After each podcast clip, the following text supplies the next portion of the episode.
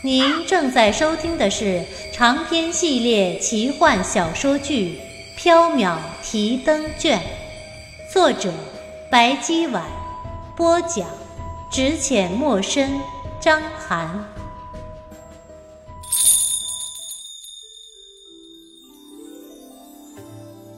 喜欢我们的听友可以加入 QQ 群六二九八四九三五八六二九八。四九三五八，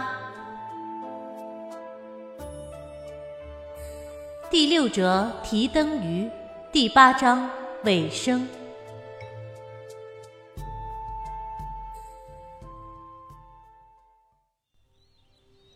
第二天早上，袁耀打开缥缈阁的大门，看见门口放着一个大包袱，一幅卷轴画。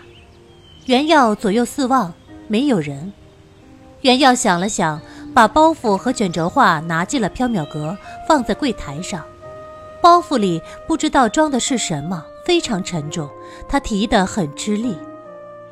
袁耀好奇地打开卷轴画，不由得吃了一惊。画上是一座山野中的庄园，布局陈设都不是大唐的风格。庄园中有几名艳丽的扶桑女子，或者对镜梳妆。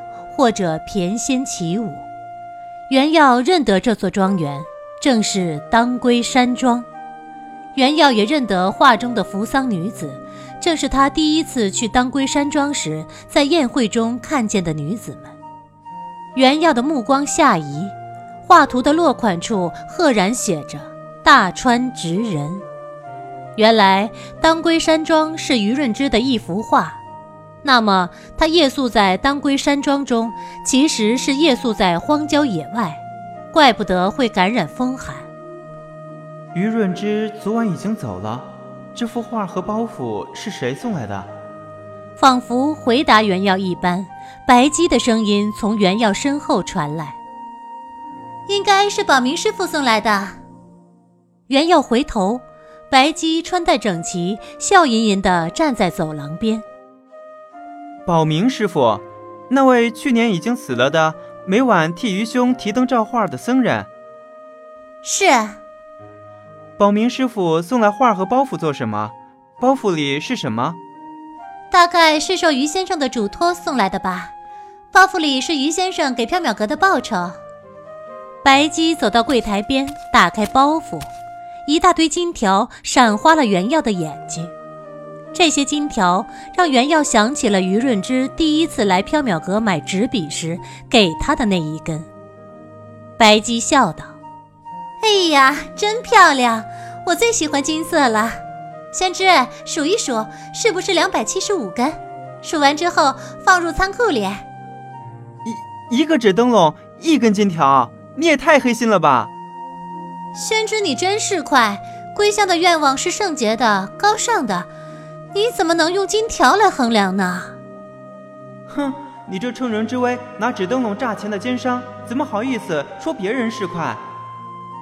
当然，这句话只在小书生心里咆哮。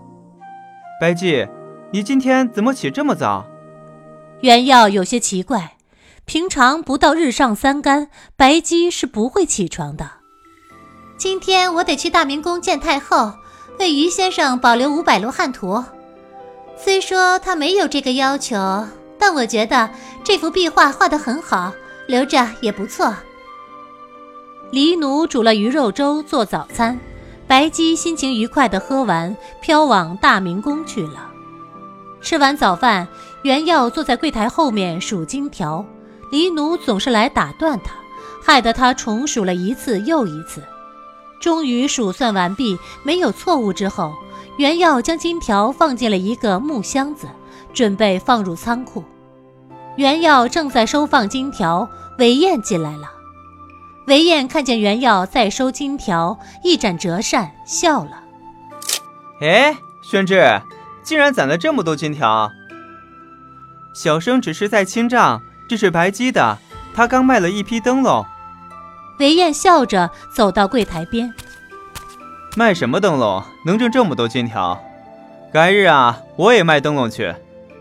嘿，这金条，这金条，韦燕的神色突然变得十分古怪。丹阳，这金条怎么了？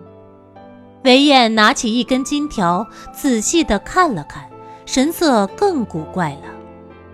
这，这是太后送给扶三王的礼物之一。你看，每一根金条的右下角都烙着一朵牡丹的印记，牡丹象征着太后，象征着大唐。当时还是我清点的这批金条，这些金条应该已经和遣唐使船一起沉入海底了，怎么会出现在缥缈阁？袁耀冷汗，这，这小生也不太清楚，你得问白姬。韦燕坐着等白姬回来，不知道在盘算着什么。袁耀几番欲言又止，他本想告诉韦燕金条的来历，但是知道自己拙于言辞，怕说错话，还是什么也没有说。中午时分，白姬回来了，白姬看见韦燕，笑了。韦公子又来了，今天还是找宣之聊天。韦燕笑道：“白姬，最近的纸灯笼可真好卖呀，竟然能挣到沉船里的金条。这金条可是太后赠给扶三王的礼物，你胆子也太大了吧？”白姬笑了：“啊，原来被韦公子看见了。”说起来，韦公子也捡了三十个纸灯笼呢，也有一份。宣之，给韦公子拿三十根金条。韦燕一展折扇，也笑了。我可不敢要这金条，被裴仙看见了，再去太后耳边乱说几句，我连小命都没有了。啊，那你要什么？我有三十个木偶，用来诅咒裴仙，还有。以后我来找宣之，不许再收我银子。啊，这前一个条件好说，后一个条件嘛，不行。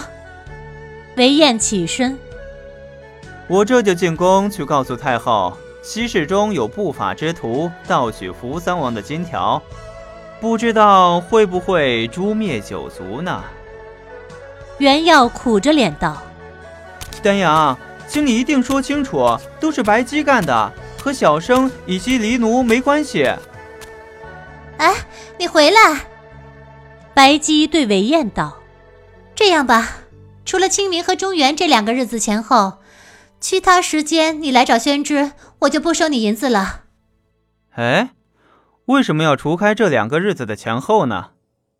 哦，因为清明节和中元节前后，缥缈阁里比较忙。原要替白姬回答：“嗯，也行。”白姬给韦燕做了三十个诅咒用的木偶，才封住了他的嘴。韦燕用木偶诅咒裴仙，仍旧没有什么效果。不过裴仙在慈恩寺镇鬼失败，韦燕趁机参了他一本，说他被狐妖所诱，懈怠失职，乃是不敬武后。武后那天正好心情差。一怒之下，罚了裴仙三个月的俸禄。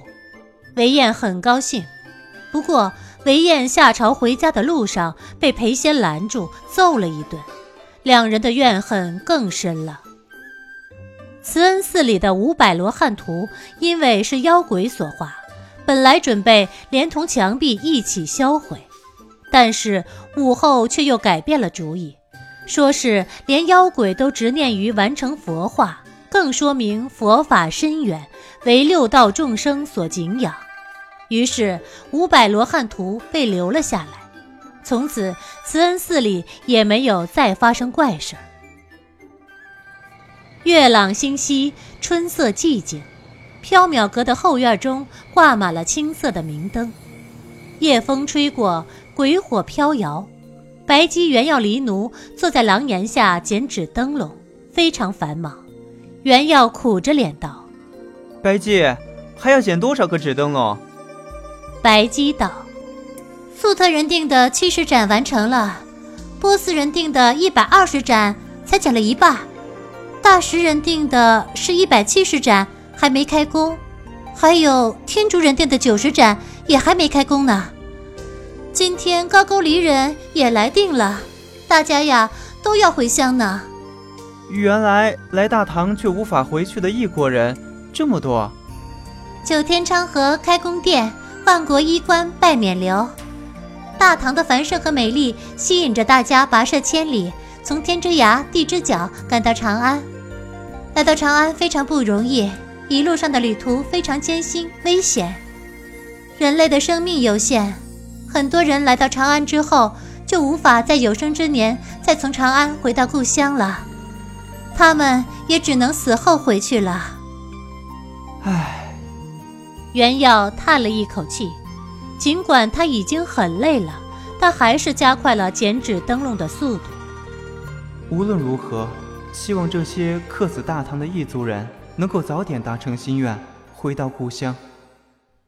夜风中，不知道从何处传来了飘渺的歌声。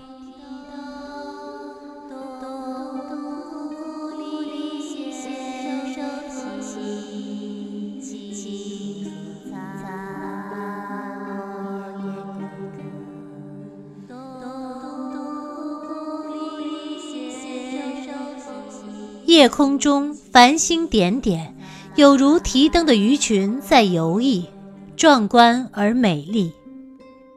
啊，真美啊！袁耀赞道：“嗯，是很美丽呢。”白姬笑道：“提灯鱼能吃吗？”黎奴想到。一阵夜风吹来，卷落了一束飞桃花叶，花落成泥。叶落归根。